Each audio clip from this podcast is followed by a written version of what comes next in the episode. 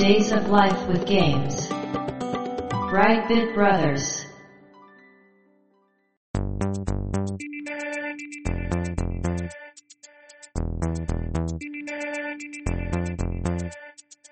どうも、ワンピー川崎です。どうも、2P 長谷川です。この番組はかつてゲーム少年だったワンピー川崎と 2P 長谷川の二人がゲームにまつわる様々な話題で古きを訪ねて新しきを知る番組です。はい。ということで、ブライトビットブラザーズステージ159です。ありがとうございます。今回のテーマは、ハードを買う決め手になったソフト。はい。ということでね、番組の中でも何回か告知させていただいたテーマ回ということでね、そうですね。たくさんコメントをお便りいただいておりますので、そちらを紹介していきたいなと思うんですが、まず最初にですね、今回のこのテーマのね、きっかけになったお便りというのがありまして、そうですね。そちらをご紹介したいと思います。はい。ツイッターの DM でテスさんからいただきました。1P さん、2P さん、こんにちは。いつも楽しく拝聴しております。突然で恐縮ですが、お二人や他のリスナー様に聞いてみたいなということがあり DM いたしました。お二人や皆さんのハードを買う決め手になったソフトは何ですか？やっぱりハードはソフトがあってこそだと思うので、買おうという決め手になったタイトルには皆さん何かしら思い出があるのではないかと思います。よかったらそういったエピソードなどを聞かせていただきたいです。ちなみに私はゼルダのトワイライトプリンセスのために Wii を買いました。我慢しきれずハードより先にソフトを買ってしまったのもいい思い出です。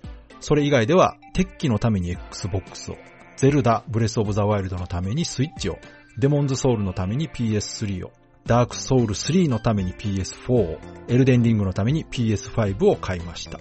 レトロゲーム中心ではなくなってしまうかもしれませんが、取り上げていただけたら幸いです。といただきました。ありがとうございます。ありがとうございます。ということでね、こちらのテスさんのお便りをもとにですね、今回テーマ募集させていただきました。そうですね。はい。で、このテスさんのお便り自体、だいぶ前にもらったやつです。うーもん。う1年ぐらい前じゃない？これ。だいぶ前ですけど。だいぶ泣かせましたよねあでもね、うんいいテーマだからいつかやりたいですね、うんと。募集しましたところ、めちゃくちゃまたたくさうんん。いただきまして、でもね、うんおそらく全部紹介できると思います。はい。はい。長くなりますけど。そうですね。ね。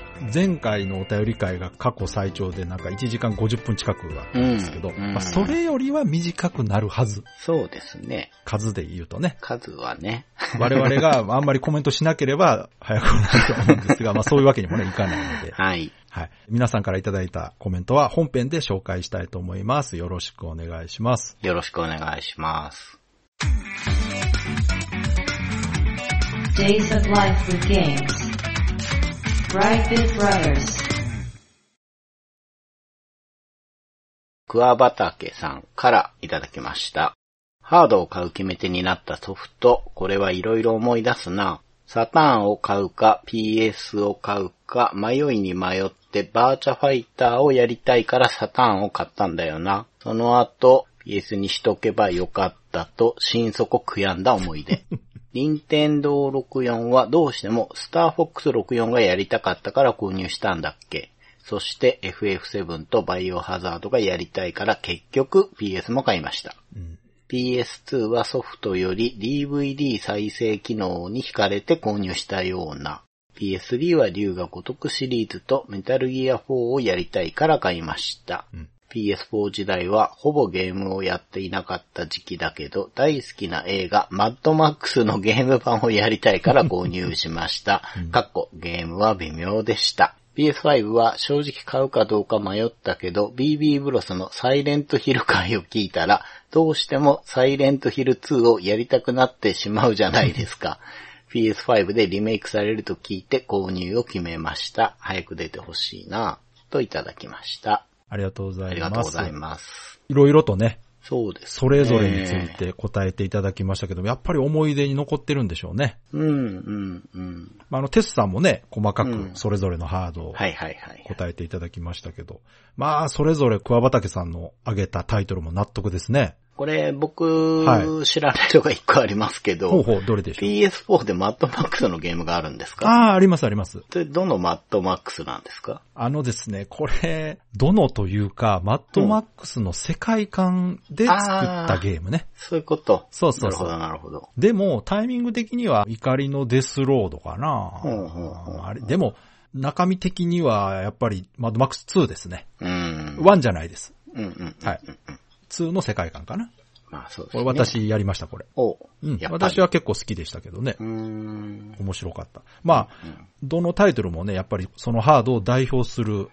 タイトルが多いなというねうんやっぱりサターンプレステで迷って、うん。うん。バーチャでサターンを選んだっていう人は結構いると思う、これは。いるでしょううね。ん。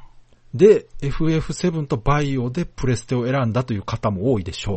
多いでしょうね。はい。で、64もね、スターフォックス64。うんうんうんうんで、こう、特筆すべきはプレステ2ですね。うん。うん。DVD 再生機能で買っそうですね。これですね。これが前言ってたね。ゲーム以外の動機で売れたハードがあるというのがこのプレステ2ですね。マトリックスの DVD とかが出てたそうです。タイミングですよね。そう。あれが絶妙のタイミングだったんですよ。うん。マトリックスが爆発的に売れて、その DVD が出たタイミングでプレステ2がちょうど出てね。そうですよね。めちゃくちゃ売れた。売れた。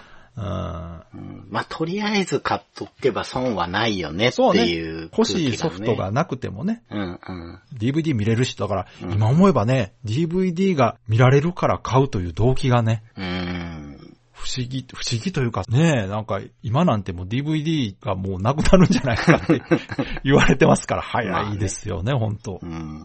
で、プレステ5は迷ったけど、サイレントヒル会を聞いて、サイレントヒル2をやりたくなったから、ああ、そっか、リメイクが出るって話ありましたもんね。うん。これでも PS2 でやればいいのいやいや、その、やっぱ、最新のあのね、グラフィックでですかねやりたいということじゃないでしょうかね。そうですはいか。。うん。まあ、これね、まだ発売日決まってないからね、どううんなるかわかんないですがう。んでは続いて、シュンチャールズさんからいただきました。はい。きっかけになったソフトか。スーファミなら間違いなくスト2だ。友達の家でやって楽しすぎたんだ。ネオジョ CD は自宅で KOF シリーズがやりたかったから。PS はなんだっけ？やっぱりストリートファイターシリーズだった気がする。そこからときメモに流れるとは自分でも思わなかったけど。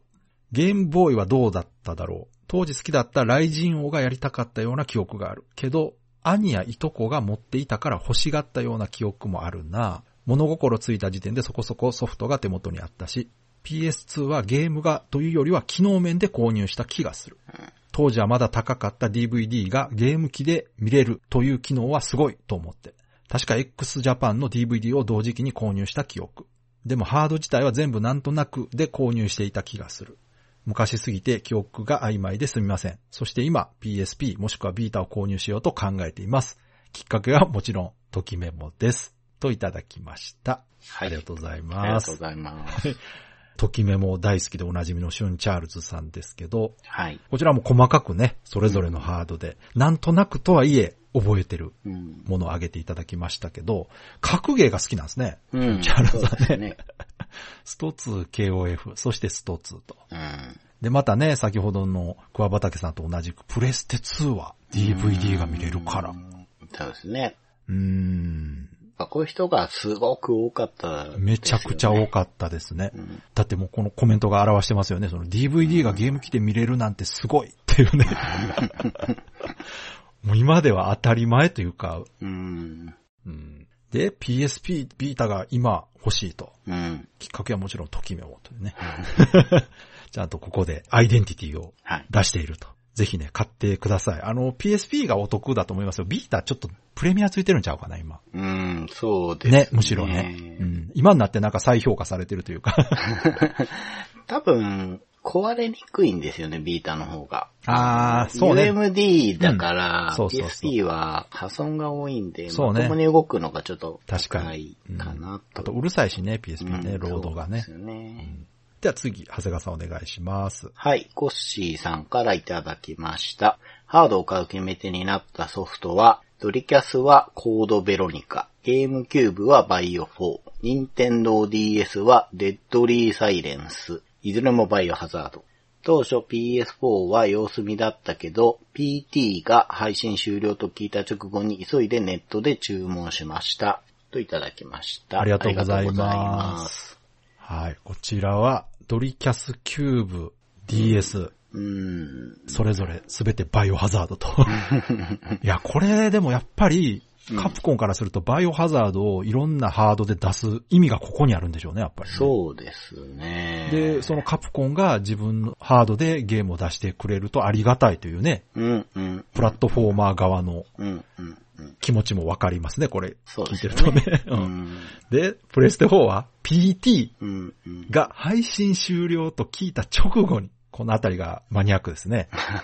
PT って発売されてないタイトルなんですよ、これ。ですよね。うん。体験版みたいなのがね、うん。配信されてて、それが、うんまあ、ある事情があって配信終了するということになって慌ててダウンロードした人が結構多かったんですが、うん、うん。これ、ホラーゲームの時に話しましたよね、確か。ああ、そうですね。うん、あの時に、この PT の話はちょっとした、サイレントヒルかな？あの辺で話した気がしますけど、うん、うん。もうかなりレアで発売もされてないタイトルなのに、めちゃくちゃ知名度があるタイトルというね、本当に独特なゲームですけど、はい。まあそれぐらいでも魅力があるな。ハード、結局ハードが欲しくなるうん。タイトルということですもんね。うん。やっぱり。。では続いて、盆栽忍者さんからいただきました。ハードを買うきっかけになったソフト。PC エンジンは完全に PC 原人がやりたいがために買ってもらった。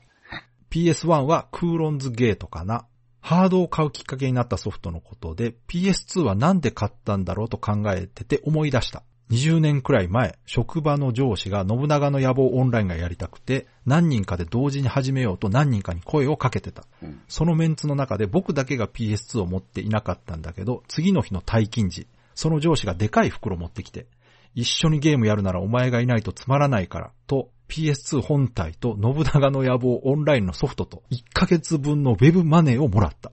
そこまでされちゃうと飽きてもやめられないなぁとプレッシャーを感じてたんだけど、その上司が2週間で飽きてた。他のメンツも2ヶ月ぐらいで辞めちゃったけど、僕は1年以上続けた。初オンラインゲーム楽しかった。といただきました。ありがとうございます。ありがとうございます。いや、これ、これいい思い出ですよね。いい、いいですね。これは、面白いですね。面白いですね。なんか、すごい太っ腹ですね、上司さん。っていうか、こうなんか、アットホームな会社なんでしょそううね。そう。いや、でもよっぽど可愛がられてたんだろうな。そうですよね。いや、だって、本体。ソフト、しかもウェブマネーって、そうですよ。すごいですよね。あれ、PS2 って、いくらぐらいでしたっけ？これ多分総額で6万は超えてますね。ですよね。まあ、信長の野望オンラインって言ってるってことは、うん。初期じゃないはずだと思うんですけど。そうね。うん。だとしたって安くないですからね。そうねそれで最初にやめちゃうんだもんな。これが面白いですよ。うん。一緒にゲームやるならお前がいないとつまらないっていうのね、嬉しいですよね。これ言ってもらえるとね。うんうんうんだからおそらく、盆栽忍者さんはこの会社の中でもゲーム好きということで通ってたんでしょうね、この時点で。そうでしょう、ね。だからこそこう誘われて。でも仕事場の環境でね、こうやって上司とゲーム遊べるって本当にうんうんうん。仲のいい職場なんだなというのが伺えますけど。そうですね。ね。で、結局盆栽忍者さんが一番遊んでた。これは忘れないですね。ね PC エンジンは PC 原人ね。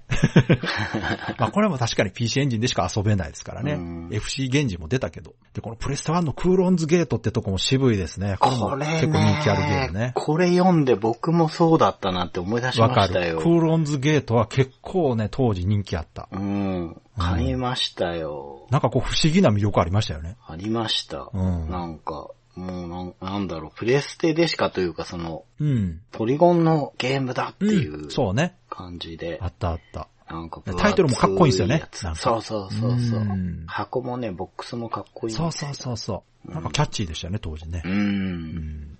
買いました。では続いて長谷川さんお願いします。はい、大ちゃんさんからいただきました。Xbox 360を購入したきっかけは、ジェットセットラジオフューチャーが広報互換に追加されたこと。うん。発売当時は学生で買えなかったけど、最新ハードで遊べるようになって嬉しかった。続編かリメイク出してくれないかな。といただきました。ありがとうございあります。がとうございます。はい。360を買ったのがジェットセットラジオフューチャー。しかもこれ360専用じゃなくて、うんうん。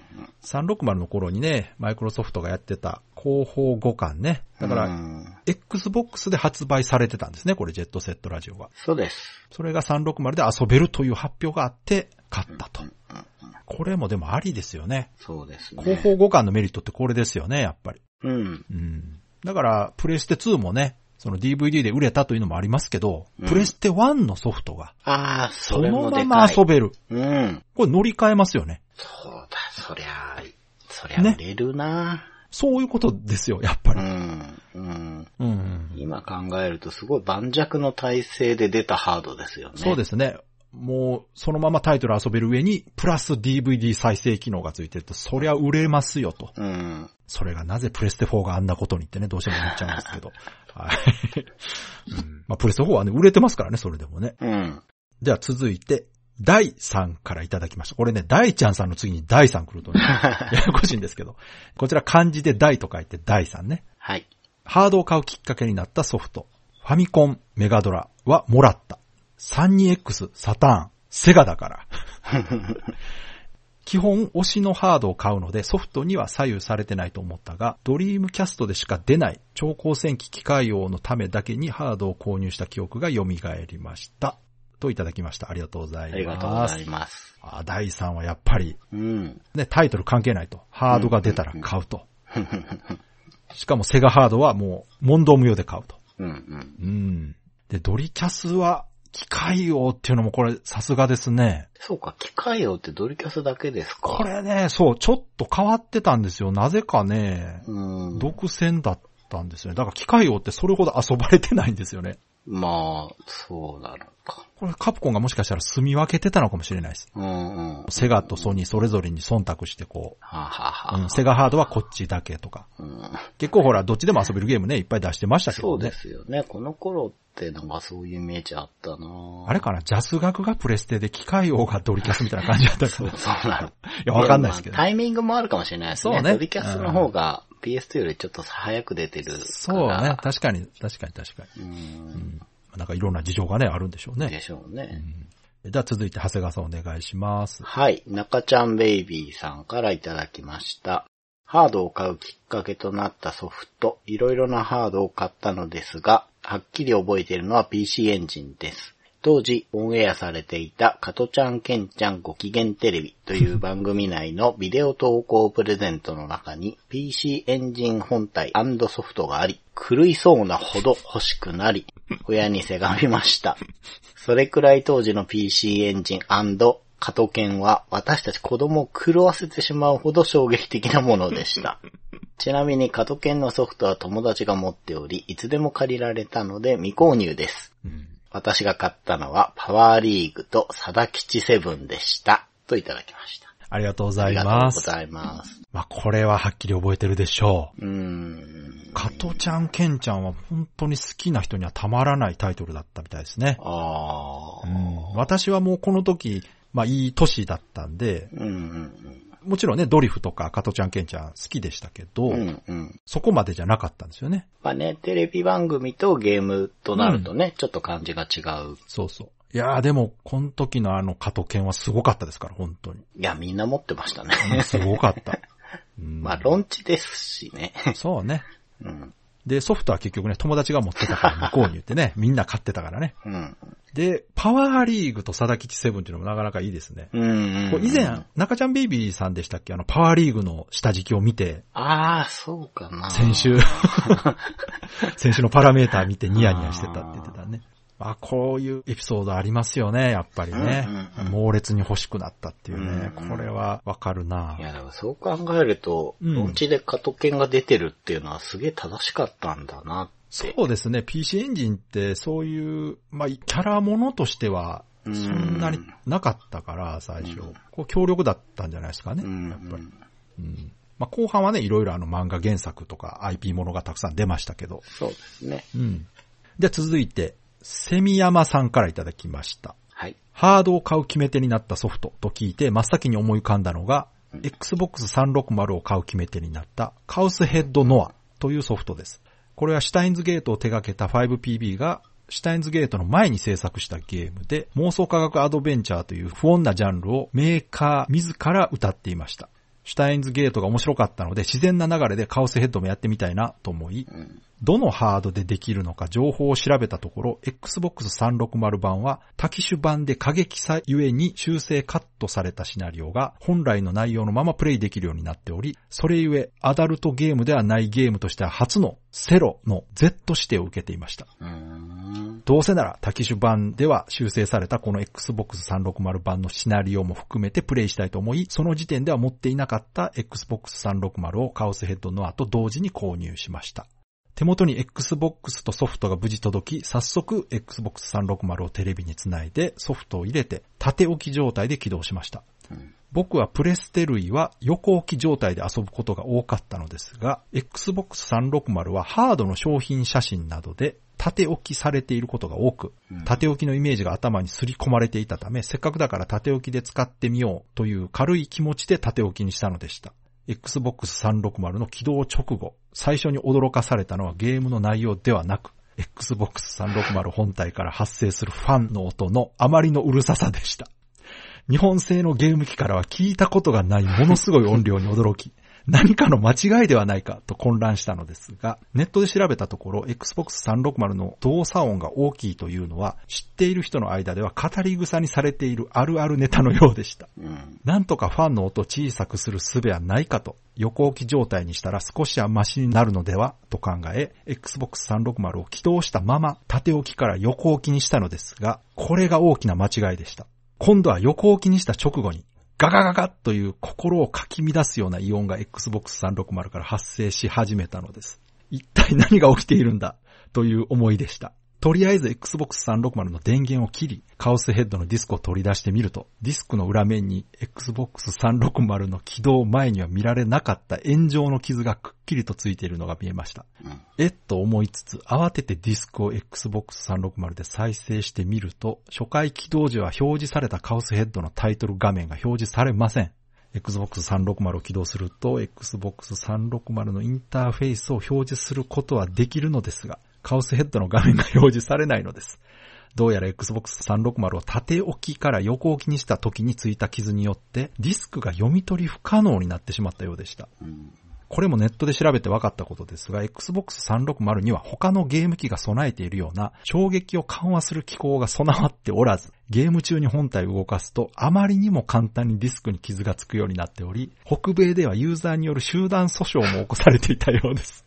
この Xbox 360によるディスクの損傷は本体を傾けただけで発生していたようで、縦置きを横置きにするというのはディスクを破壊するには十分だったようです。ブラックアウトしたモニターの画面を見ながら頭を抱えるしかありませんでした。数分の後、何か方法はないのかとすがる思いでネットでいろいろ調べてみたところ、傷がついて読み取れなくなったディスクは歯磨き粉で研磨すると良いという記事を発見しました。いろんなことにショックを受けすぎて中はやけくそになっていたんでしょうか。数分後には自宅にあった歯磨き粉をたっぷりとカオスヘッドのディスク裏面に盛り付け、布地で全力で研磨していました。散々研磨してから水洗いして確認してみると、ディスクの表面についた傷が目立たなくなっているような気がしました。恐る恐る Xbox 360にセットして起動してみると、無事にカオスヘッドのタイトル画面が表示されたではありませんか。あの時の感動は忘れられません。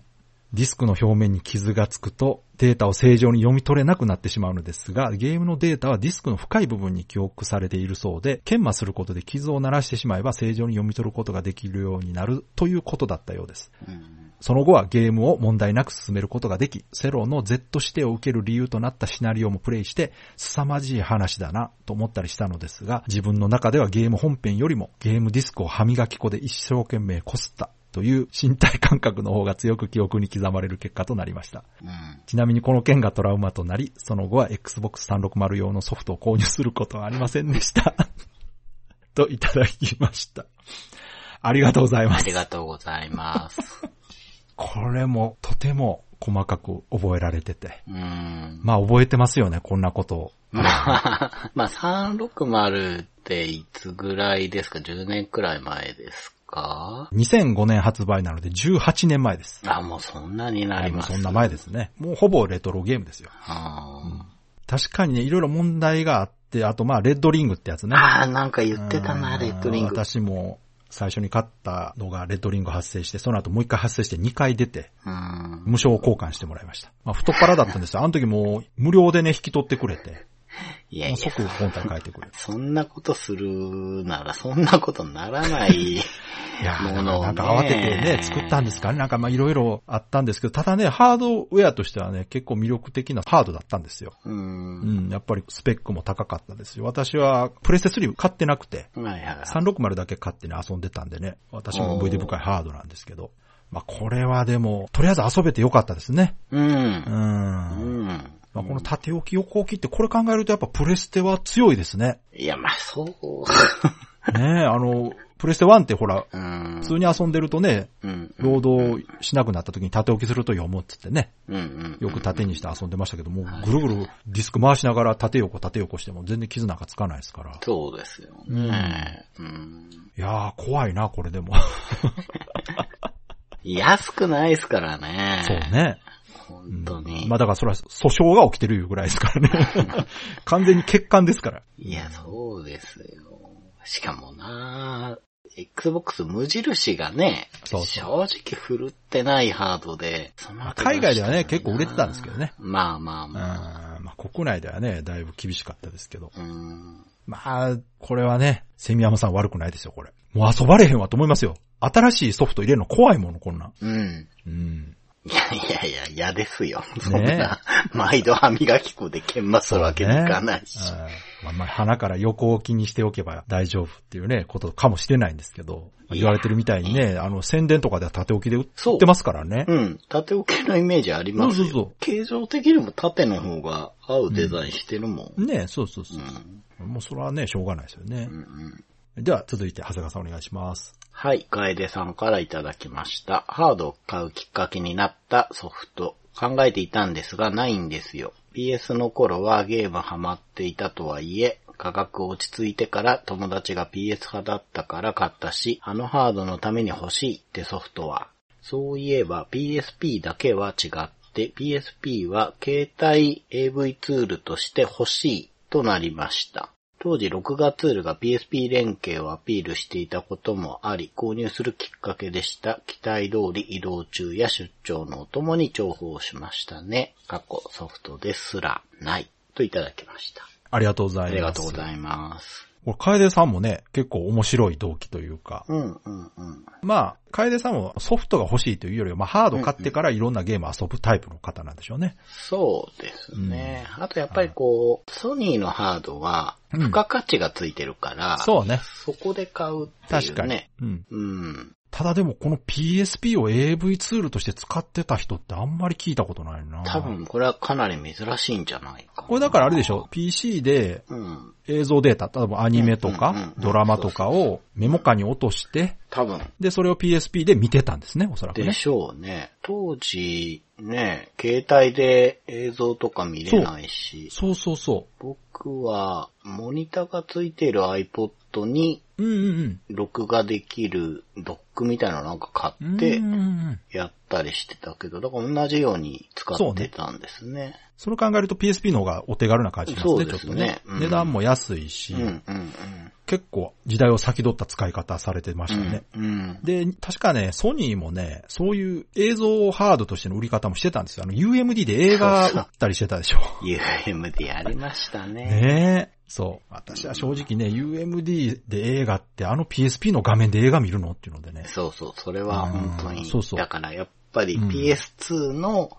良かったところっていうのあを、そうかもう一回やろうっていう、ね。そっか、それを持ってきたんやな。そうそうそう。やっぱほら、メディアも売りたいし、ソニー全体で見れば。うんうんうん。うんそれでいくと、後から出た PSP GO とかの方が良かったかもしれないですね。もうダウンロードで映画を落としてきてみるとかね。そう。まあ、それでも時代として早かったかな、だい早かった、5ぶ。は。ね今になって再評価されてますから、そうですよね。ほんとそうそう。まあある意味先を言ってたんですね。う。うんん。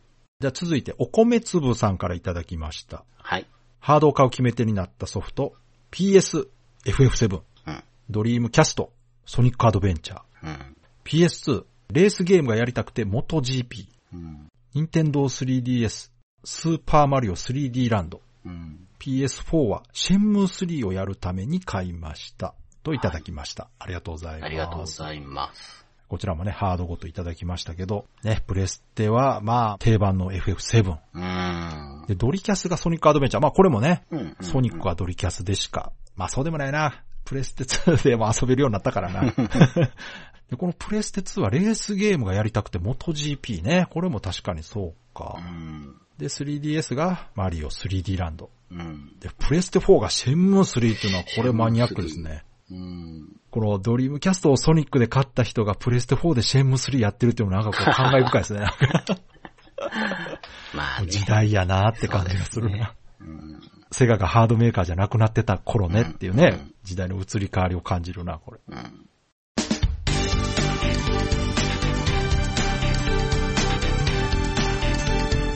Days of Life with Games. Brightbit Brothers.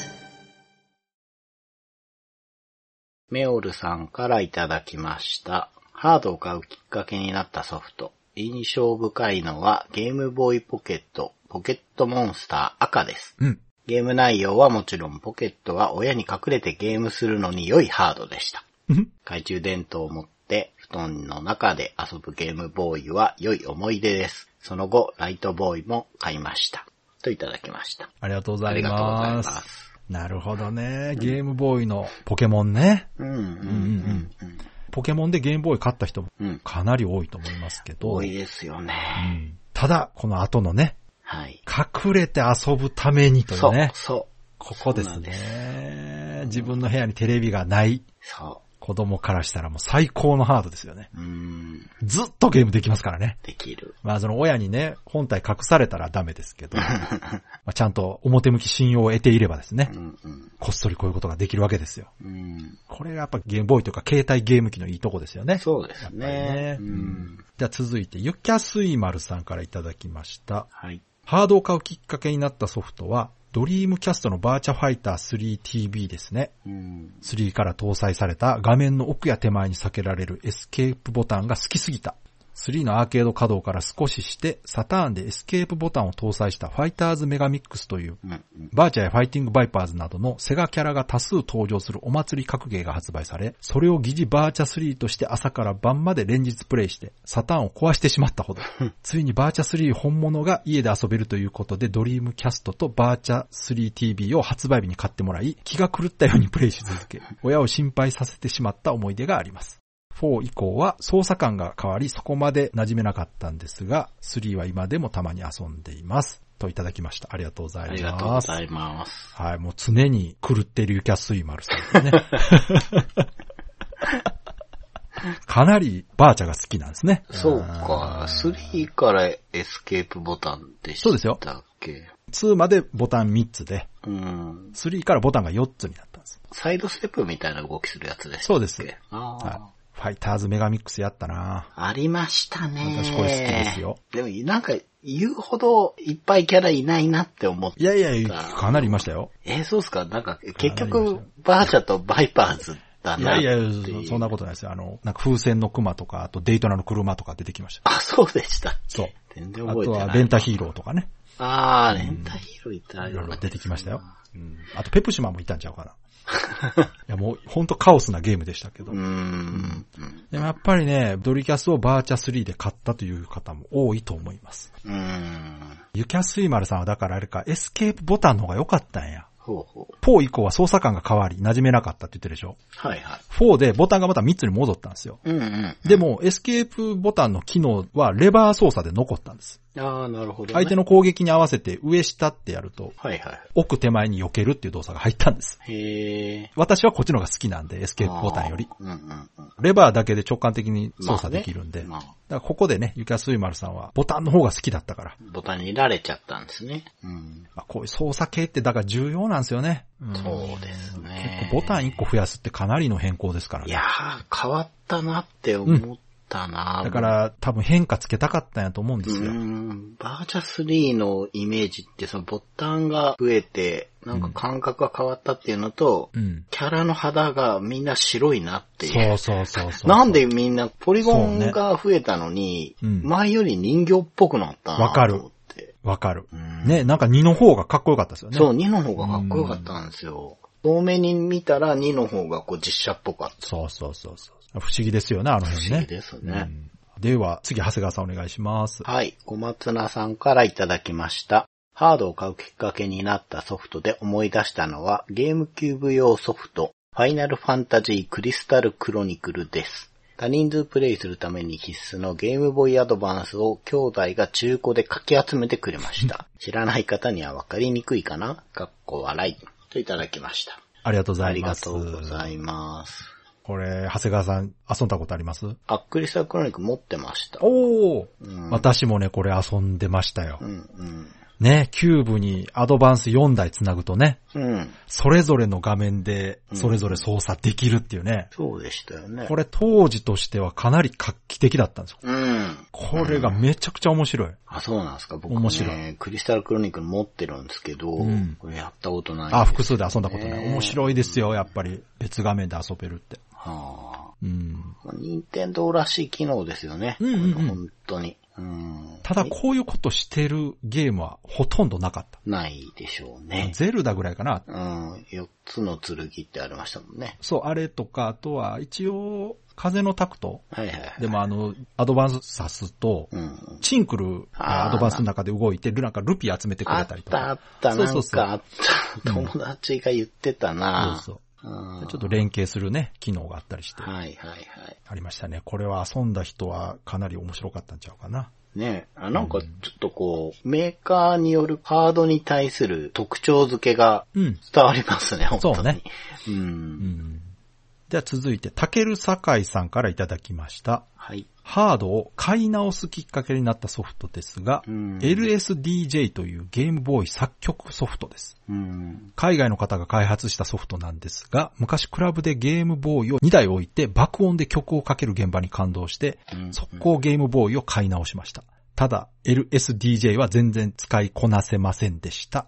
といただきました。ありがとうございます。ありがとうございます。たけるさかいさんね、うんバンドをやられてる方ですから、音楽をね、作曲したりするんでしょうけど、はい。これすごいですね。ゲームボーイ2台置いてうん。DJ してたんかな？これね、まあ、それが LSDJ っていうソフトだったかどうかわからないんですが、僕もこれ見たことあるんですよ。へクラブじゃなくて、僕はね、デザインフェスタってイベントがあああ、って。デザフェスで。そう、デザフェスのね、2階の照明が落とされてるエリアってのがあるんですよ。うんうんうん。そこにね、なんかこう、ゲームボーイで曲をかけてる DJ っぽいことをやってる人たちのエリアがあったんですエリアとかブースがあって、これめっちゃかっこいいなと思ったんだけど、何をやってるかよくわかんなかったけど、なんかすごく衝撃的でしたよ。なんか、多分ゲームボーイも自分らでちょっと塗装してたみたいで、なんかすごいかっこよかったんですよ。これゲームボーイっていうのはあの、初代のゲームボーイってこと？えっ、とね、僕が見たのはポケッ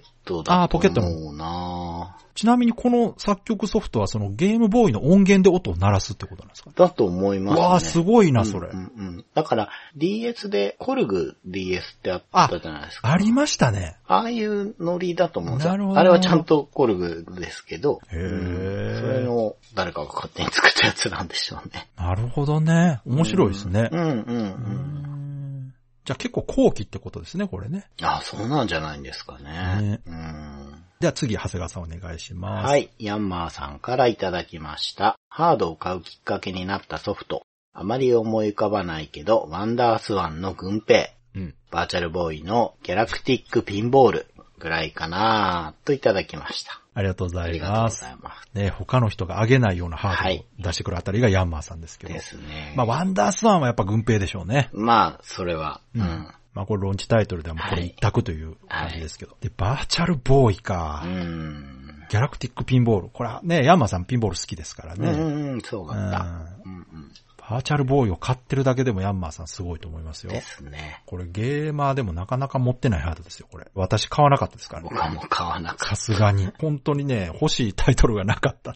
まあなんか、うんん、私有代で、なんかこう納得しちゃったといううんそうそうそうか、そういや、すげえなって思ったけど、いや、私はね、もう正直だから携帯ゲームですらそんなに欲しいと思わなかったんですよ。そうです、テレビ画面でゲーム遊びたい人だったんで。そうか、そうか。そうそうそう。この覗いてやるスタイルはきついなと思って。うーん、そうですね。そうそう。私はもうゲームを1日5、6時間遊びたい人なんで、もうこれでそんだけ遊ぶの無理やと思って。うん。では続いて、ガロポンさんからいただきました。ハードを買うきっかけになったソフト、天外魔境2。子供にはスーパー CD ロムロムもデュオも値段が高すぎて買えなかったから、デュオ R が買えるまで攻略本読んで我慢してた。30年経ってるけど今でも思い出す。BB ブロスをきっかけも天外2。感謝だね。といただきました。ありがとうございあます。りがとうございます。いや、天外2ね、ロムロム買うきっかけになるでしょう、これは。うんう。ん。確かにね、ロムロムもデュオも高かったから、デュオ R が買えるまで。デュオとね、デュオ R ね、確か2万ぐらい違うんちゃうかったかな、値段。まあ、デュオの方がね、黒くてかっこいいんですけどね。うんうん。デュオ R は量産機で白色なんですけど。はい。ね、そして我々の番組を聞くきっかけも天外2だったということでね、こちらこそ感謝ですよ。その天外2、前話したじゃないですか。はいはいはい。やっぱりね、CD ロムロムの売り上げには貢献してるんですよ。うんうん。当然ね。うんうん。イース1、2と天外2がまあ一番売ってるんちゃうかな、うんロムロムを。うんう。うんんあの高い本体を買わせるためにはよっぽどのゲーム作らんとね。まあそうですね。そりゃそうだわ。そうそうそう。で、やっぱりこう他では遊べないゲームというね、うん意味では天外2はもうぴったりだなと思いますからね。うん。はい。じゃあ次、長谷川さんお願いします。はい。8888さんからいただきました。ハードを買うのは安くなったから、ガジェットとしてかっこよい、なんとなく、といった理由だったので、ソフトのためにハードを買った記憶はなかったのですが、思い返すと一つだけありました。それはゴルフゲームのペブルビーチの波動をやるために買ったスーパーファミコン。なぜか反任天堂的な気持ちで スーパーファミコンは買っていなかったのですが、当時パソコンでしかできなかったゴルフシミュレーター的な遥かなるオーガスタのシリーズとなるペブルビーチの波動が発売されるとなってスーパーファミコンに手を出しました。リプレイ機能があり、ホールインワンのプレイを記録して何度も繰り返し見ていました。うん。今振り返るとメガドラユーザーとしてのプライドを捨てた瞬間だったのかもしれません。ごめんね、セガ。といただきました。ありがとうござあいますりがとう。ございます。なるほどね。ああ、8888さんもセガ派だったんですね。そうなんですよね。だから反任天堂的な気持ちうがね。ん。まあでもね、どうしても遊びたいゲームあれば、ハードを買っちゃうのが、まあゲーマーでしょう、やっぱりね。うんソフトのためにハードを買った記憶はないっていうの、これ私もね、わかりますね。私も新しいハード出たら、ハード買ってからソフト買おうみたいなね、うん。ものが多いような気がする。はい。まあそれでもなんとなくこう、発表されてるね、ゲームの中でこれは遊びたいなぐらいはね、うんありますけど、メガドラユーザーとしてのプライドを捨てた瞬間だったのかもしれません。すごく大層な話になってますね。ねう。ん屈辱的って感じもね、受けますよね。面白いな。うん。じゃあ続いて、大人のボードゲーム部、前田さんからいただきました。はい。ハードを買うきっかけになったソフトっていうのを見かけて、これかなというので、ツイッターでね、画像を貼り付けてあったんですが、はいネオジオ版の画廊伝説スペシャルの画像がね、うん。うん貼ってあったので、はい。おそらくネオジオを買うきっかけがガロスペだったということだと思うんですが。なるほど。まあこれももう納得でしょまあ、そうですね。う。まあネオジオは、はっきり言って、もうこのタイトル欲しいから買うじゃないと買わないですからね。まあ、そうですねう。んうんうん。いや、ソフトもね、うん。高額ですからそうそうそうね。。ソフトとハード合わせたら、ほぼ10万うん。に行くかなぐらいのうん。値段でしたから、まあこれ一旦本体買ってしまうと、あとはもうね、買いやすくなるとは思うんですけど、うん。このネオジオを買おうと思う人は、うん。これおそらくですけど、はい。家庭用ゲーム機の感覚で買ってる人じゃないと思うんですよね。あ、はいはいはいはい。ゲーム基盤、アーケードゲーム基盤を買ってる人が、基盤買うより安いっていう感覚で買ってると思うんですよね。うん。なるほど。基盤に比べると、ネオジオロームカセットめちゃくちゃ安いですから。まあそうですね。画廊伝説でもだって5万もしなかったと思いますから。そうです。で、その当時の業務用基盤って言ったら、普通10万以上しますから。うん。基盤ってね。うん。それ考えると安いと。うん。まあ、例えば3万でカセット買ったら、うん。300回遊べばね、まあ、そうですね。元取れると。300回ぐらい対戦してたらすぐですから。うん。うん。すぐ元取れるわっていう感覚の人じゃないと、このネオジオは手が出せなかったと 思います。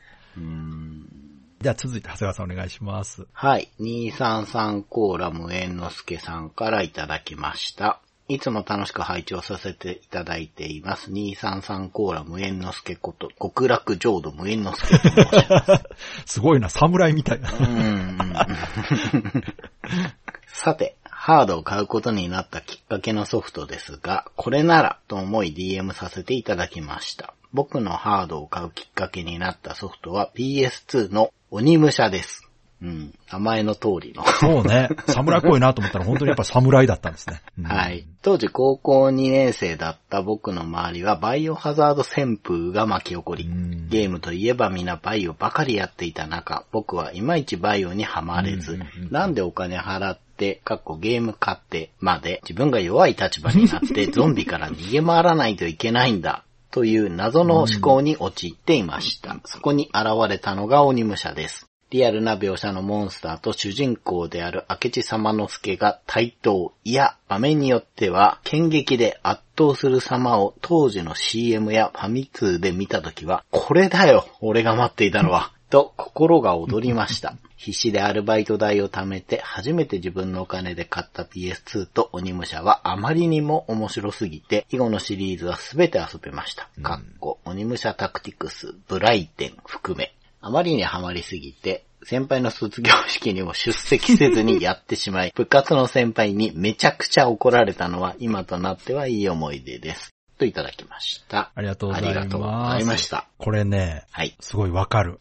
周りがバイオを遊んでた時に、はいはいはい。ちょっとなんか違うなって思ってた人が鬼武者にはまるっていうのは、これね、鬼武者を作った人たちもそうだったと思うんですよね、これ。はいはいはい。確か鬼武者の当時のキャッチコピーが、空前絶後のバッサリ感っていうね、はいはい。キャッチコピーで売ってまして、やっぱりこう、言われてるみたいにバイオってどっちかっていうと消極的なゲームだったんですよね。うんうん。まあ、後半になってね、強い武器手に入れるとね、はい。一転して攻撃的なゲームになりますけど、はい。鬼武者はやっぱりこう自分が強いとうんうんうん。いうので、よりアクションゲームとしての気持ちよさがあるゲームだったから、そうですね。まあこれは相性だと思いますけど、うん。無縁之助さんはね、うん。そっちの方が断然面白かったと。まあ、実際、うん鬼武者面白かったですよね。うんうんうんうんうん。僕も、やったなぁ。まあ、タクティクスとかはやってないけど。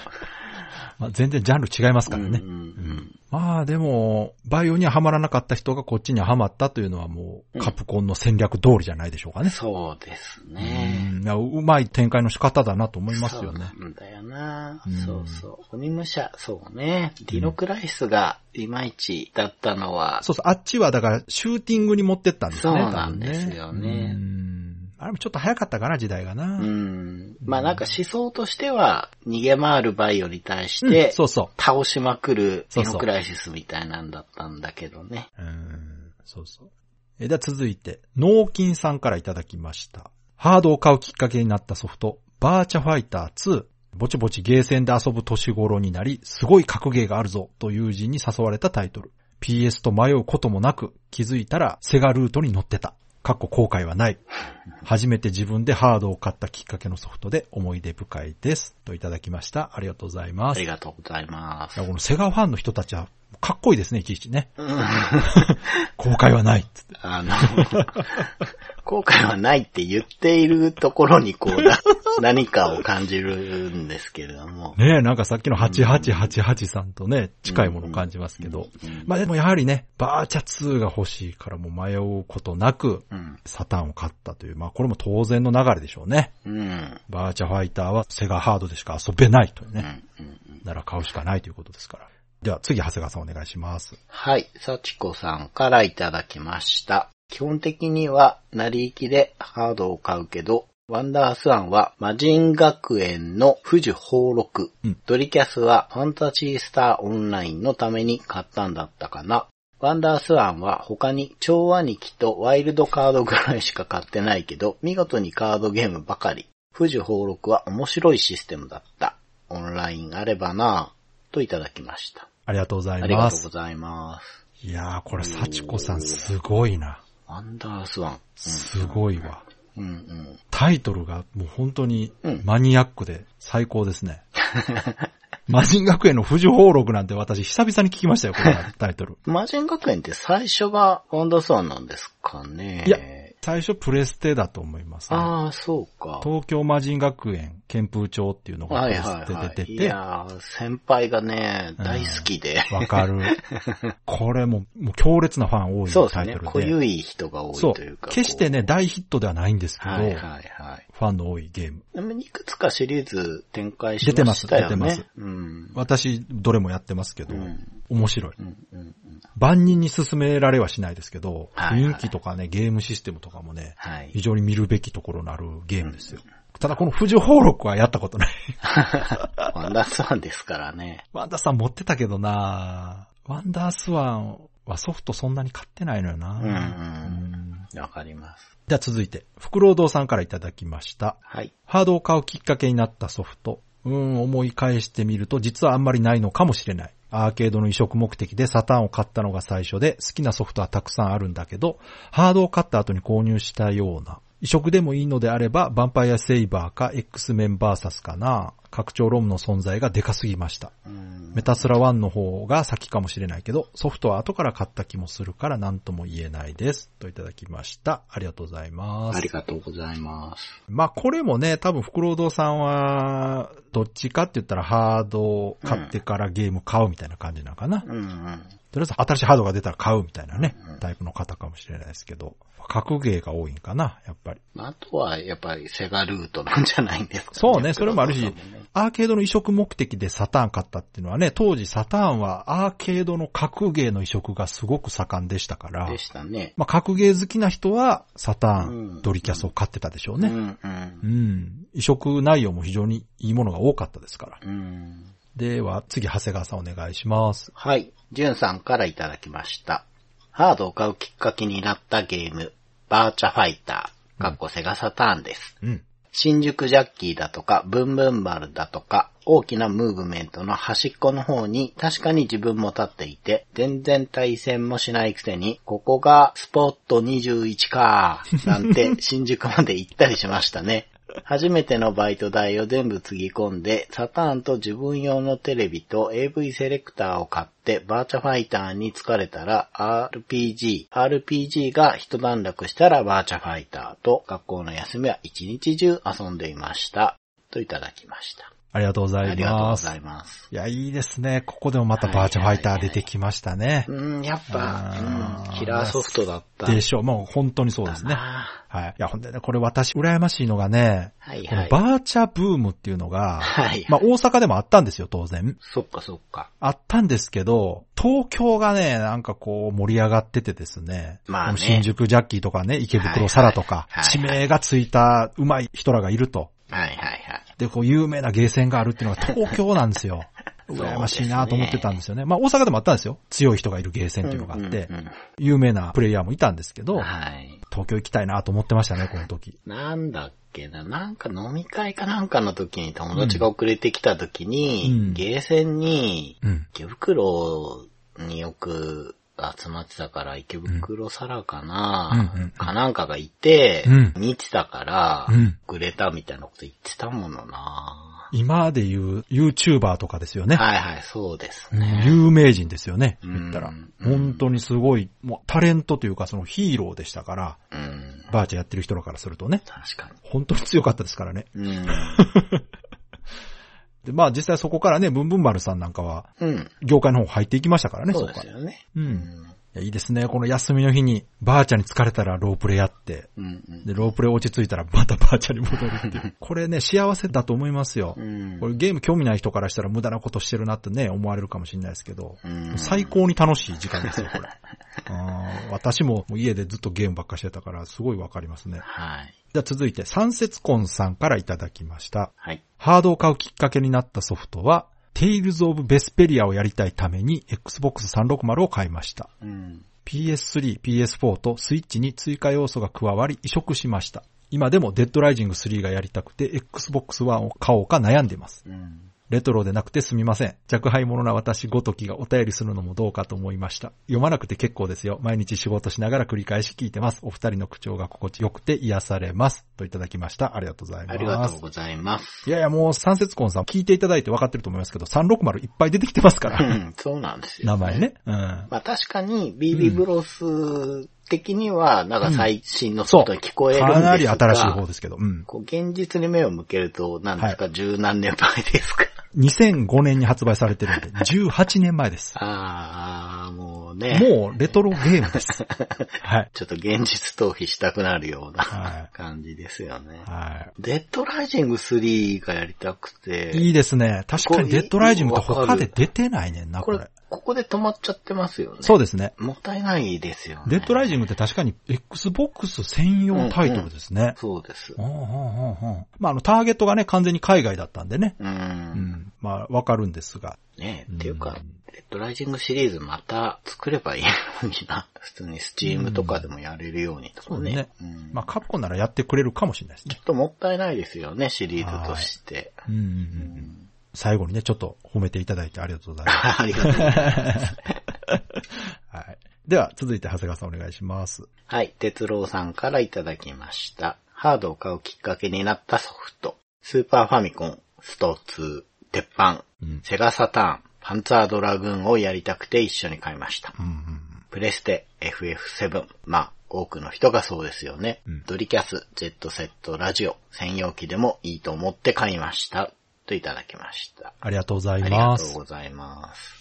喫水のセガファンの哲郎さんとは思えないね。うんうんうんうん。まあ、スーパーファミコンもプレステも当然買ってたと。うんうん。で、スト2ね。はい。で、セガサターンがパンツァードラグーンっていうのがいいですね。はいはい。ね。うんわかる。で、プレステは FF7。まあ、これもプレステ買う理由としてはもうこれ多いんちゃうかな、一う番。ん。うん、これとドラクエちゃうかな、やっぱり。まあ、このタイミングでドバッと売れましたよね。いやー、売れましたね。また伸びましたね、本確かに。体買えなかったですかね、この時期。FF とドラクエがどのハードで出るかは当時熱かったですからね。うーん。なんかね、あれ？任天堂で出ないの？っていう空気がちょっと漂った時にね、うんザワザワっとなりましたけど。なりましたうね。ん子供ながらに感じた人もいるんじゃないですか。なんか変だな、ね。違和感を感じてたんじゃないでしょうかね。いろんな大人の事情があったみたいですけどね、あの時は。まあ、そうですよね。で、ドリキャスがジェットセットラジオ専用機でもいい。わかるうんわわかる。ー。うん。ジェットセットは本当ドリキャスを代表するタイトルだと思いますね。はい。完全に家庭用専用ですしね。うん。うん。私もね、ドリキャスね、うん。ソウルキャリバーめちゃくちゃ遊んでて、はいはいはい。ソウルキャリバーのディスク入れてもう蓋接着剤で固めてもええわって思ってます。もう出さへんしと思って。うんも。うそれぐらいキャリバーめちゃくちゃ遊び倒してて。はい。うん。まあ僕はドリキャスは本当哲郎さんと同じです。ジェットのために買ってきてうん。あとまあドリラーもね、うん。うん。あー、そっかそっか。買ったんですけどうん。そうね、ナムコも結構力入れてましたよね、ドリキャスはね。そうなんですよね。ううんん。うん。ね、もともとプレステ陣営のメーカーってイメージでしたけど。ね。やっぱりこう 3D 強いから。うんうんうんうんうん。まあまあ、セガとはね、別に、まあまあ、ライバルではあったようなイメそうね、ージあゲーりますけど。センではライバルかもしれないですけど、うん。家庭用でやっぱりセガからしたら、すごい頼りになるサードパーティーやし。そうですね。ねえ。うんで、ナムコからしたらやっぱりこう、プラットフォーム1個しか出さないってメリットないですからね。あんまりうん。そうですね。Days of Life with Games. Brightbit Brothers. では続いて、甲賀ひかるさんからいただきました。はい。ハードを買うきっかけになったソフト、KOF94 のネオジオ CD 版。うん。ネオジオ CD が欲しくて正月に郵便局のバイトをしました。うん。給料もらってすぐに友人と市内の端から端まで自転車を必死で漕いで向かった先は、当時父が働いていた電気屋。普段絶対やらないレジにわざわざ立って私に本当に買っていいのか？高いぞこれ。って言ってくれたけど、秒で買うと言いました。うん。もともとファミコンを父が店に入ったのを買ってきてくれたのがきっかけでゲーム好きとなったので、理解があったとはいえ、嬉しかったです。うん。なお、CD の読み込み時間は有枚。といただきました。ありがとうございあります。がとうございます。いや、これもいい思い出ですね、これ。うん。うん。いいなそうですね。ゲームが欲しくて、アルバイトしてね。うん。正月の郵便局のバイトってことあれですね。年賀状ですね、これ。はいはい。年賀状の配達。で、給料もらってすぐに、もうその足で。しかもお父さんが働いてた電気屋さんに行ったと。そうですよね。お父さんからしたら子供がね、自分で働いたお金をね、自分のお店で使うって。うん。うん。しかもお父さん普段やらないレジね。レジやる人じゃないんですね、普段ね。うん。立って、本当に買っていいのかと。うん。高い。まあ確かにネオジオ CD ってね、カートリッジのネオジオよりは安いとはいえう、ん。高かったんですよね、当時のね。まあ高いって言ってもでもプレステと同じぐらいちゃうかったかな。うん。うん39,800円ぐらいだった気がする。で、まあ買うと。そのためにね、バイトしたわけやから。そうですよね。しかもね、もともと、コーガさんがそのゲーム好きになったのは、お父さんがね、ファミコン買ってきてくれたからっていうのは、うんお父さん素晴らしいですね。うん。うん。ゲームを禁止する親とかに比べたらね。うん。うん。うん。で、理解があったからこそ、そのバイト代全部つぎ込むぐらいの値段のね、ゲームハード買っても何も言わないというね。うん。いい思い出ですよね。これ、これ忘れないですね。こういうのあると。なお CD の読み込み時間はね、2年前というのは、まあこれはもう約束の、ネオジオ CD ネタですけども。めちゃくちゃ長いです。はい、もうめちゃくちゃ長いです、これマあジで。れより長いハードないんじゃないかな。多分ないあで、KOF は特に長かったんですよ。あ、そうなんですか。3人分読むでしょ。ああ、そうか、そういうことか。3人分っていうか1人ずつ読んでたんかなあれ1人やられたら、うん1回読んでとかあ割り込んで。ああ。あのね、まあいろいろ問題あったんですよ。まあそうですね。安さを取るか快適さを取るかっていうとこだったんですけどね。そうね。そうね。うん。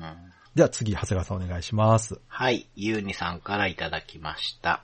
ゲームハードを買うきっかけになったソフト。セガサターン、バーチャファイター、ドリームキャスト、風来のシレン、アスカ見参、うん DS、風来のシレン DS、3DS、ゼルダの伝説、神々のトライフォース2、スイッチ、ゼルダの伝説、ブレスオブザワイルド。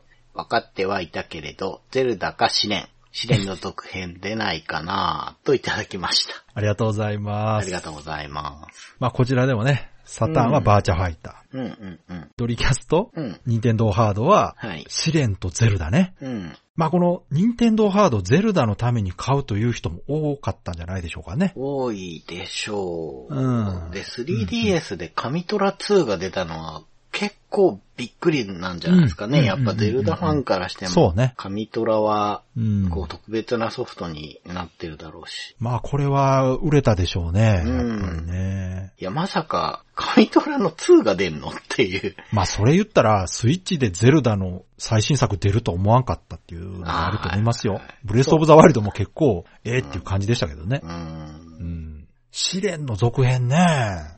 出ないっすね。そうですね。出しゃいいのにね、全然ね。うーん、まあ、試練こそ今のスイッチでぴったりのゲームやと思いますよ。ああ、確かに。持ち運んで。うん。いや、出したらいいと思うけどな、これ。ねまあ、このシステム自体は今なんかもうスタンダードじゃないですか。そうそうそうファンがすごく多くて、うんでもやっぱり流行らせたのって本当にトルネコであって試練だから。ね、それこそ試練のリメイクでもいいし、試練そうそうそう。コレクションでもいいからね。いやーもうアスカ剣山は評価は高いけど、ドリキャスだからっていうんでね、なかなかそうね。遊びづらい人が多いとかもう、思うんで。マルチで移植したらいいのにね。ですね。うん。では続いて、梅ぼちさんからいただきました。はい。ファミコンのディスクシステムは初代ゼルダの伝説がやりたくて購入。うん。ゲームキューブはゼルダの伝説風のタクトがやりたくて購入。うん。スイッチもゼルダの伝説ブレスオブザワイルドがやりたくて購入。気がつくとゼルダのために買ってましたね。すごい吸引力というか、作り出された世界に見せられてやりたくなるんですよね。だけどなぜか全部クリアした記憶がない。その世界に触れたことに満足してしまうんでしょうかね。だがもちろん新作ティアキンも購入。これはボリュームすごいしやれること多すぎて別の意味でクリア大変そうですね。実はスイッチ、ゼルダと共に一度手放してます。二度目のスイッチを買うきっかけがドラゴンクエスト 11S です。うん。PS で購入したものの、やってなかった11がなんとボイス付きで出るということで PS4 を手放し、再びスイッチを購入するきっかけになりました。うん。今ではいろいろスイッチで遊んでます。そして PC 購入きっかけがエルデンリング。うんこの辺にしときます。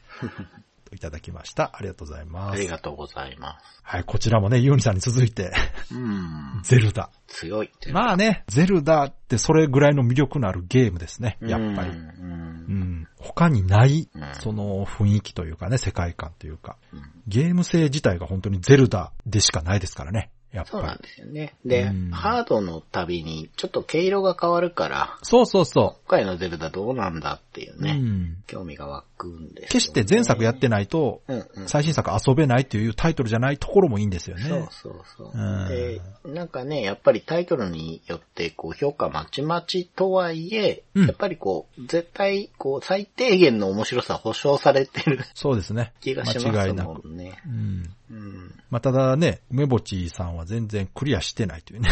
あ、これもわかるな そうか。うん。まあ、こういう人もね、いますけどね、確かに。うん、特にちょっと 3D 化されてからはやっぱりこう、あ、そう？長いイメージが僕はありああ、ますそうね。か。いや、なんかね、ボス前で辞めてしまう人とか聞いたら信じられないですけどね。いや、それね、うん。僕の後輩もいるんですよ。ねえ、います好き。なゲームほどラスボスの前でやめるんですよ。終わってしまうからでしょ、そう倒す、と。終わるのが嫌だから。この感覚すごいですよね。不思議だけど、うん。まあなんか、筋は通ってるなとは思います。僕にはない感覚だけど。そう、だってそういう人って映画見ててもうめっちゃ面白いな、この映画って思って、クライマックスでみんなやめるんですかね、だって。ああ、映画はまた別ねえ不思議ですよねううん。ずっとこれ遊んでたいっていう気持ちなんでしょうね。でも、ウェボチーさん面白いのが、スイッチ買ったらプレステ4手放したっていうのは、これなんか、家にはゲームハードは常に1台しか置いてはいけないみたいな、こう、なんかあるんですかね。何かあるんでしょうかね、縛りがね。まあ確かにたくさんあると邪魔っちゃ邪魔ですけどね、置き場所。まあね、結局、どっちか遊ばなくまあなる、わかりますね。。わかります。うんでは続いて長谷川さんお願いします。はい、たくさんからいただきました。ゲームハードを買うきっかけになったソフトと言われて思いつくのは、以前ご紹介いただいた高校入学祝いに親にギターを買ってくれとせびって、もらった金で楽器屋に行く途中ゲーム屋で流れてたデモ画面にやられて、ギターを買う金でメガドラ本体と共に購入したレイノス。エレキギターを買ってくるはずが、メガドライブとレイノスだったので、親に随分と怒られた。ちなみに高校当時、そのおかげで、自身はバンドを組めず、組む予定だった友人たちは、自分のこの事態も受け入れ、笑って友人関係を続けてくれた。そんな彼らのバンドの名前は、メガドライブ。それ以外だと PS 勢は意外とローンチに落ち着くも古くはスーパーファミコンでポピュラスとシステムを理解する前に全力でもう一本買いに走ったり、最近だと発売日にスイッチを予約で買えたにもかかわらず買った理由がゼルダではなく、数ヶ月後のウルトラスト2のためと言って周囲に惹かれた。といただきました。ありがとうございあます。りがとうございます。これたくさんのうん昔のね、お便りいただいた思い出はい面白すぎますよね。はい。しかも追加情報が、はい。そのギター買ってバンド組むはずだったうん。ね、友達たちのバンド名がメガドライブって。最高ですね。これやっぱあれですかね、たくさんのエピソードからついたんでしょうかね。そうなんですかね。ななんか最高のバンドだけどな、これ。いや、最高の友達ですよね、これ。うんうんねえ、いいシーンですね、これ。そら怒られるわ。うん。うん。でもその、高校入学祝いに何が欲しいって言われて、うん。ギターが欲しいと。で、うん親からしたら、まあまあ、ちょっと高いけど、うん。ギター買ってこれでね、うん。友達たちとバンドでも組むんやったら、うん。友達増えていいかな思ってね。お金渡したら帰ってきたら、なんやそれ言って。何こうとんねんって。うん。ね、でも友達はそれも受け入れてね。そうですね。いや、だって、親からしたら、そうそう。途中で見かけたゲームが魅力的だったって理由なんて理由にならないですから。全くね、うん何しとんねん。こいつ最初から嘘ついてたんじゃないかそうね。思われてもしょうがないですよね、そう言われかねないです。うんね、確かにね。うんうんうん。面白いな、これ。では続いて、ヤビさんからいただきました。はい。ゲームハードを買うきっかけになったソフト、任天堂64実況パワフルプロ野球3。学生時代このゲームのサクセスモードが爆発的に流行り、うん寮の後輩と四六時中交代でプレイしていました。うん。Wii 風来の試練3からくり屋敷の眠り姫。任天堂64の風来の試練2鬼襲来試練場の続編が出たという情報を得て、喜びさんで本体とセットで購入。でもちょっと自分には合わず、プレイ数時間で放置。うん何か別のソフトはないかともう一度電気屋に車を走らせました。といただきました。ありがとうございありがとうます。ございます。ちょっとさっきのタクさんと被るのが、うん。別のソフトはないかともう一度買いに行ったっていうところが 被ってて、やっぱこのロンチで買ったのが面白くなかったら、なんか違うの遊びたいってなるんですかね、やっぱね。まあまあ、もう大人ですからね。ですよね。うん、せっかくハード買ったからにはっていうのがうんあんのかもしれないですね。ああ、でもこのね、私64の実況パワフルプロ野球は、うん。私スーファミでパワープロ初めて遊んで、すごい面白くて、うん。それが64でも出るっていうんで買いましたねう。んうん。うんで、このサクセスモードが爆発的に、これ、今のパワープロもね、サクセスモードがめちゃくちゃ人気あるらしいんですけど、はい。まあこれ有名な話ですけど、このパワープロのサクセスモードって基本ときメモなんですよ。ですよね。そそうきますね。うん。だから面白くて当然なんです。うんうん。私もすごい遊んでましたけど、うん。よくできてるんでね、ぜひね、あの、野球興味なくても遊べると思いますんでね。うん。興味ある方はぜひ遊んでみてください。で、ここでもまた試練出てきましたね。ですね。やっぱ人気ですね。うん。うーん。そうそう。で、この試練2が好きで、うん。続編が出たから買ったけど、うんなんか合わないなっていうのが、すごく試練のエピソードっぽいんですよね。やっぱみんな同じこと感じてたんですね、やっぱり、ね。なんかね、うんあの、以前、すごく試練が好きな方の話聞いてたんだけど、うん。やっぱね、微妙な差らしいんだけど、いやー、大事なことでしょ、でもね。そうみたいなんですよ。うんそのやっぱこうじっくり長く遊ぶゲームだかうんら、、うん、うん、うん。うーんあ、そうでしょう。うん、どこの試練から入ったかっていうのもあるんでしょうけど、まあ、ある意味その、シリーズものとはいえ、それぞれやっぱ特色があるっていうことですよね。そうですよね。んうんじゃあ次、長谷川さんお願いします。はい、新カステルさんからいただきました。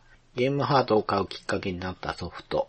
うちは兄弟でお金を出し合って MSX を買ったので、ラムコ、コナミのゲームはファミコンなくても満足してました。うんそんな中、ゲーセンで夢中にプレイしたツインビーがファミコンで出ると知り、これまた兄弟でお金出し合ってファミコンを買いました。過去、しかしその後 MSX でも出るとは。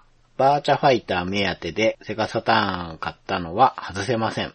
新宿ヨドバシ本店に発売日前日の21時から雨の中並びましたよ。なお、当日の模様は NHK 子供ニュースでも流れ、これがカステルさん全国デビューになります。なお、セガサターン購入時は、セガサターン本体、バーチャファイター、バーチャスティック ×2 を買い、大きな紙袋を持って電車に乗ったので、周りはさぞかし迷惑だったことでしょう。過去。ちなみに行列待ちしていた時は、バーチャファイター以外は何のソフトを買うか皆で盛り上がってましたので、全然苦になりませんでした。といただきました。ありがとうござありがとういます。ございます。はい。これね、うーん。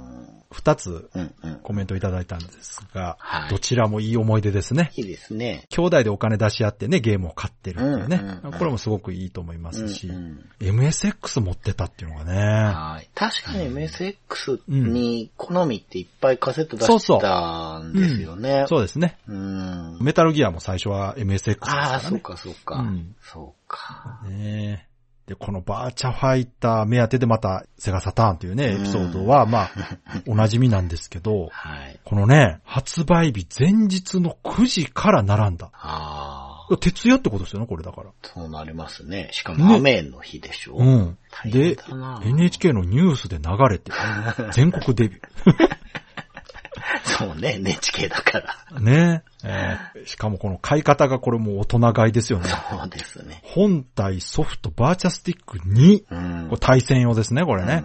うんうんうん。で、帰りってことはこれだから多分通勤時間なんかな、朝買って。あ通勤時間はずれてるとはいえ、ーうんうん。まあ電車乗ったらすごい荷物でしょ、これだってね。はいはい。もうこれでもわかるなこれもうこの時もうめちゃくちゃテンション上がってんすよ。俺はもう今すごい最新のゲームを持ってるぞ。帰ったらめちゃくちゃ遊ぶぞっていうね。これがね、通販じゃない楽しみなんですよ、この持って帰る時。はいはい。もうあのプレステ4も私ね、通販じゃなくてヨドバシで買って持って帰ったんですけど、はい。もうあの紙袋の紐が指に食い込むあの痛みすら快感なんですよね。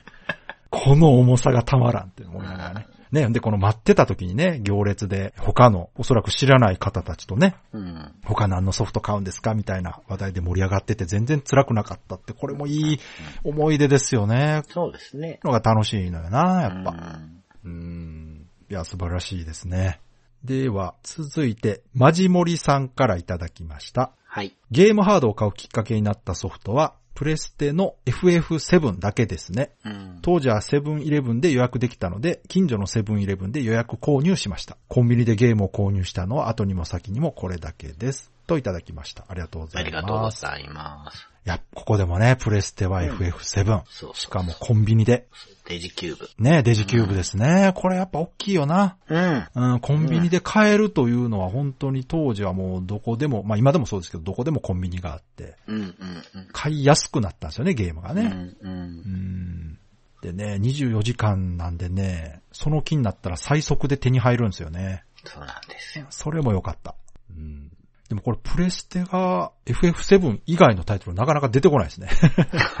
確かにそうですね。じゃあ続いて、長谷川さんお願いします。はい。こちらとリノベさんからいただきました。スーパーファミコンを買ったのは、重装騎兵バルケンきっかけです。1993年高校2年生だった私は友人宅で見たオープニングに心をわしづかみにされ、思う存分こいつを遊びたい、そう思いました。うんしかし1989年にようやくファミコンの購入が許された我が家では、スーパーファミコンの購入など当時は夢のまた夢。ゲーム三昧のためには他県に進学するしかない と考えていた私は、大学合格と同時にスーパーファミコンとバルケンを購入してやると、その時心に決めたのです。合格を学校に報告したその足で、地元の中古ファミコンショップで購入したのも良い思い出です。といただきました。ありがとうございます。ありがとうございますいや、これもいい思い出ですね。いやー、人生左右してますね、バルケンが。いや、これすごいな。いや、このね。まあ、結構厳しいお家だったんでしょうね。うんうんうん。89年にようやくファミコンの購入か。いや、このね年数が書いてあるのがすごく好きで、いいですねうん。いや、でもほんとね、バルケンのオープニングはめちゃくちゃかっこいいでわかるすからね。。ゲーム三昧のためには他県に進学するしかない。はいはい。要するに、こう、寮生活というかう、んうんうん。そういうことですよね。親元から離れるしかないと。一人暮らしかね、寮かわからないですけど。えーいや、もう自由へ脱出ですね。いや、どんなモチベーションだろうが、大学合格すりゃいいわけですよ。そうそうそうそう。で、実際合格してるわけですよね、これそう。です。すごいですようね。ん。うん。で、学校に合格報告したその足で、うんうん。家に帰るよりも先、うん。ファミコンショップに行ったと。そうですね。これな、ご両親が聞いたらちょっと残念があるかもしれないですけど、うーん。そりゃそうなりますよ。なります。なります、そら。うんだ。から禁止とかね、したらダメなんですって。抑圧するとね、それがエネルギーに変わっちゃうんでね。そうです。まあでも、大学合格しましたからね、これバルケンのおかげですよ。うんうんうん。うん。いや、これいい思い出ですね。はい。うんでは続いて、黒イッシーさんからいただきました。ハードを買うきっかけになったソフト、セガサターン、J リーグプロサッカーチームを作ろう。プレイステーション、悪魔城ドラキュラ、月下の野草曲。うん。任天堂64、風来の試練2。うん。Wii、ニュースーパーマリオ Wii。プレステ2、ドリームキャストを遊ばせてもらった作品が多く、きっかけになったソフトが思い出せないです。といただきました。ありがとうございますあ。りがとうございます。こちらちょっとね、今までと違って、セガサターンがね、差がつくね。うん。いや、これはハード購入するだけのタイトルですよ、これ。うんうん。私も一時サカツクめちゃくちゃ遊んでましたね。うん。めっちゃ面白いんですよ。私あのシミュレーションゲーム大好きなんで。あ、そうかそうか。うん。めちゃくちゃ面白かったですね。これ未だにこのタイプのゲームはないですね。うん。最。近でも。で、プレステがいいですね。出ましたね。はい。ドラキュラ月下の野草曲。はいはいはい。これでも結構後期というかう、ん。FF7 より後ですもんね。ああ、そうですか。うん。まあでも FF7 以外でね、うん出てきた名前が、まあ月下の野草曲っていうのは納得ですね。これは買うよな、あれ見たら。まあ、そうですね。う。うんん。で、風来の試練2ですよ、ここでうんうも。んうんうん。ねえ。で、Wii が、まあそうか、任天堂ハードはやっぱりマリオかゼルダそ買うかなうですね。最近だとスイッチをね、スプラトゥーンで買ったっていう人も結構いるんじゃないかああ、な。多最いと思い。ますよ。本当に多いと思 Wii U が終わり際にスプラ出て Wii U めっちゃ売れたんですよ。う。そうなんですよね。やっぱりソフトなんだなっていうねう、んうんうんうん。感じしますよね。うん。うん。で、プレステとドリキャスはね、遊ばせてもらった作品が多くて、きっかけになったソフトが思い出せない。まあこういうこともありますよね。うん。もう自分で買ったのか遊ばせてもらったのかもうわからないみたいなねそうそうそう。はい。ということで、今回いただいたお便りは以上となります。うーん。いやー、今回も本当にたくさんのお便りありがとうございました。ありがとうございました。Days of Life with Games. Brightbit Brothers.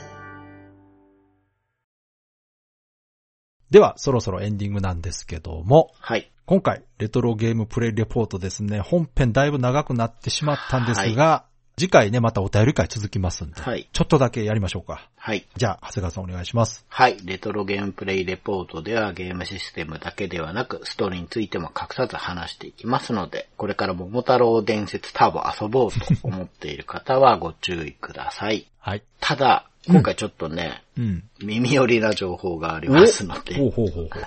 えっと、前回ね、10体並んだ並び地蔵さんのところで、うん。終わってたと思うんですけど、うん。まあ、あれくれこれくれって言うんで、それをこうかき集めてきて渡しに行くんですよ。うんうんでちょっとここがね、僻地にあって、はいや行きづらいんですよね。うん。うん。で、まあ、なんだかんだで全部集めてきて、お礼にうん、かぐや姫の宝の一つの蓬莱の玉っていうのもらえるんですが、それももちろんね、不可欠なんでよかったんですが、うん。このお地蔵さん周辺に出てくる敵で、うん。なんかね、こんにゃくに顔と手足がくっついたみたいな、ビローンって敵が出てくるんですよ。ほうほで、こいつがね、うん物理攻撃が全然効かないの。う。へえ。剣で切っても、うんなんか、めり込んじゃっ。効かないみたいなね。うんうん。じゃあ、術かってことで、稲妻の術当ててもダメなんですよ。ほうほうほう。で、もうしょうがないから逃げてたんだけど、うんもうほんとお地蔵さんの周りこのビローンしかいないんじゃないかっていうくらいビローンしか出ないんですよ。ほんで、10体のお地蔵さんのためにいろいろ集めてくんのもうん、簡単じゃないんで、もうだんだんね、もう鬱陶しいから倒したくなって、はい。どうやって倒せるかなと思って探ったら、うん。灼熱の弓矢って雪山の時にもらった、はいもらったというか拾ってきた弓、はい。あれが効くっていうのが分かったんですよ。ほうほうほうほう。なるほど。で、これ、まあ、技を4消費しちゃうんですけど、うんこれ一発で確実に倒せるんですよ。熱で溶かすってこと？多分そううー。ん。ほんで、うん。このビロンってやつが、お経験値が高い。おメタルスライムみたいなもん。そうなんです。ほうほうほう。しかも、メタルスライムと違って逃げないし、うんなるほどねお地蔵さんの周りで、やけそ出てくるんですよ。あ、いいじゃないですか。だから、これもビロン狩りだってことで、ほんほん。もうめちゃくちゃ買ったんですよ。ほんほん。でトータルでレベル10ぐらい上げました。すごいな。なんかバランス大丈夫かなっていう感じですね。うん。うーん。で、もう最後の方は、うん。ビローンが逃げるようになっちゃったんですよ。あ、自分のレベル上がると敵逃げるんですか？そうです。うん。戦ってる間でもうん、攻撃して相手が反撃じゃなくてうん、逃げ出しちゃうってことなんああ、ですよ。そう。ええで、ビローンは一発で死んじゃうから、うんまあ倒せるんですよ。うん。倒せるんだけど、うん。出会い頭で逃げることが多くなってほうほうきて、ほうほだからまあ、まあじゃあ勘弁してやろうってことう。でうん、なるほど。レベル20後半だったけど、30後半までビロン狩りで持ってったったじゃないですか。そう。めちゃくちゃ今強いんですいいよ。ですね。よかったですね。前ね、戦闘ちょっと辛いって言ってましたかそうら、。そうなんです。それもあったから、うんもうほんとビロン狩りで。や だからこれから遊ぶ方はぜひ皆さうんんビロン狩りを。い やこれから遊ぶ人ネタバレ注意言うてるとこでね。うん。で、まあ、レベルもだいぶ上がったんで、うん。その後ね、前回金丹の術だけではいはい心もとないって言ってたんですけど、うんなんかしたところにいる戦士から満金丹っていう完全回復の技をそうそう、あったわ、そんなん。教わりましうんて、その後、サルカニ村ってとこに着いたら、うん。なんか村人が全部カニとかハチになっちゃってるんですよ。ほうほうほう。で、まあ、それの原因がヤマンバがいるんですけど、うん。うん。山んばにやられたんです、みたいに言うから、うんまず街の中散策するかと思ったら、うん普通山んばどっかにいると思うじゃないですか。うんうん街の中の家の中にいて。急に襲われるんですけど、あ、もう戦闘そう。うん。で、こっちは六角の術があるからどってことねえよと思ったら、うん対策してまして、ああ、そう。最初にね、杖で喉かなんか疲れて、うん術が喋れなくなったああ。なるほど、面白そうで、こっちは。全然準備してなかったから、うんヒットポイントとか回復してなくて、あんまりいい状態じゃなくて一回やられちゃったんですけど。あそうはい。次は準備万端にしていってね、もう僕はもうビロン狩りですそうね、ごい強いんで、確ね。かに確かに。うんはい。倒しまして。えそうすると村の人たちが人間に戻るんですけど、うんうんその戻った人間の中の。村娘の一人に包皮の術を 浴びせますと。次の銀次が正体を表すっていう。あ化けてたの？がそう、ありまして。まあ、あの、周りの人のね、うん。話聞いてるとちょっとヒントがあるんですけど、あーなるほどね。この屋敷のどこかに銀地がいるよって、はいはいはいはい。まあ、見つけて竜の首飾りを取り戻した後に、うん。このサルカニの村の近くにあるうん。松の木に縛られてたお猿を助けてきび団子をあげて仲間にしたってとこなあ、ん揃っで、たんじゃない？そう。だからね、だいぶ、もう後半だと思うんですよ。行けるエリアももう本当なくなってきたんで。えーでも、こっから本番じゃないの？だって3人仲間揃って。なんかね、うん村人が言うには猿が船を焦げるみたいなこと確か言ったから、もしかしたら、鬼ヶ島？そう、じゃないかなと思うんですよ、そろそろね。鬼ヶ島でもめっちゃ強そうじゃないですか。そう。一箇所だけまだ入ってない洞窟があるから、うんうんうんとりあえず次はそこ行くつもりがいるんですけど、はいはい。まあそこ行けばいろいろわかるかな。あ、あとなんか、ダダジジの術とかいうのを教えてくれるうん仙人がいて、そこちょっと飛ばしているのかな。ほうほうだからそこもやったら終わりの方にああ、見えてきましたね。ああ、そうですか。このままじゃあ、何事もなくクライマックスなんですかね。うん、だと思います。す。わかりました。まあ、順調ですね。はい。うん。いや、もう本当ビローン様々。やっぱそういう稼ぎポイントあるんですね、やっぱりね。うん。うんうん。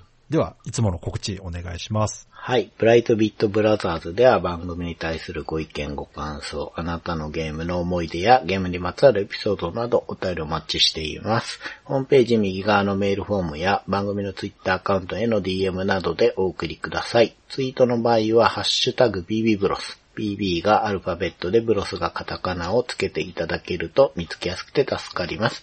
よかったら番組ツイッターアカウントをフォローしてください。よろしくお願いします。よろしくお願いします。ということで、今回は、ハードを買う決め手になったソフトでした。はい。いや、ほんとたくさんのね、お便りまたいただきまして、うんうんうん時間がかなり長くなってしまいましたが、最後に、はい。私たちのね、うん話もちょっとだけしときましょうか。はいはい。長谷川さんは何かありますか？僕はね、他の方と一緒で、うんジェットセットラジオのために、ドリキャスをまず買って、うん。はいはい。ジェットセットラジオフューチャーのために Xbox 買いましたおね。ー。はい。ああ、そっかそっか。うん。あとね、変則的なのが一個あって、うんゲームキューブなんですけど、おうおうこれね、まあ中古で買ったんだと思うんですよ。うんでなんでかっていうと、ゲームキューブ出てからそこそこ経ってから買ったんですよね。ああ、はいはい。で、なんで買ったかっていうと、うんチューンソフトのホーブランドっていうソフト知ってますか、なんすかそれ。手つなぎ RPG というね、まあ、へんてこなのがあるんですよ。見た目をね、ちょっと調べていただくと、はいはいあ、長谷川さん好きそうって家族さん言うんじゃないかなと思うんですが、キューブのゲームもよくわかんないのありますね。うん。これチューンソフト多分最後のソフトなんじゃないかな。ああ、そう、全然わかんないですね。うん。で、これがね、うん。何に応募したのかわかんないんですけど、うんネットだったと思うんだけど、うんなんか応募したら、うん。ソフトとブロードバンドアダプターの同梱版っていうのが当たって届いちゃったんですよ。あーそうなのそえ、それは欲しくて応募したの？う。まあ欲しい。うん、まあ欲しくて。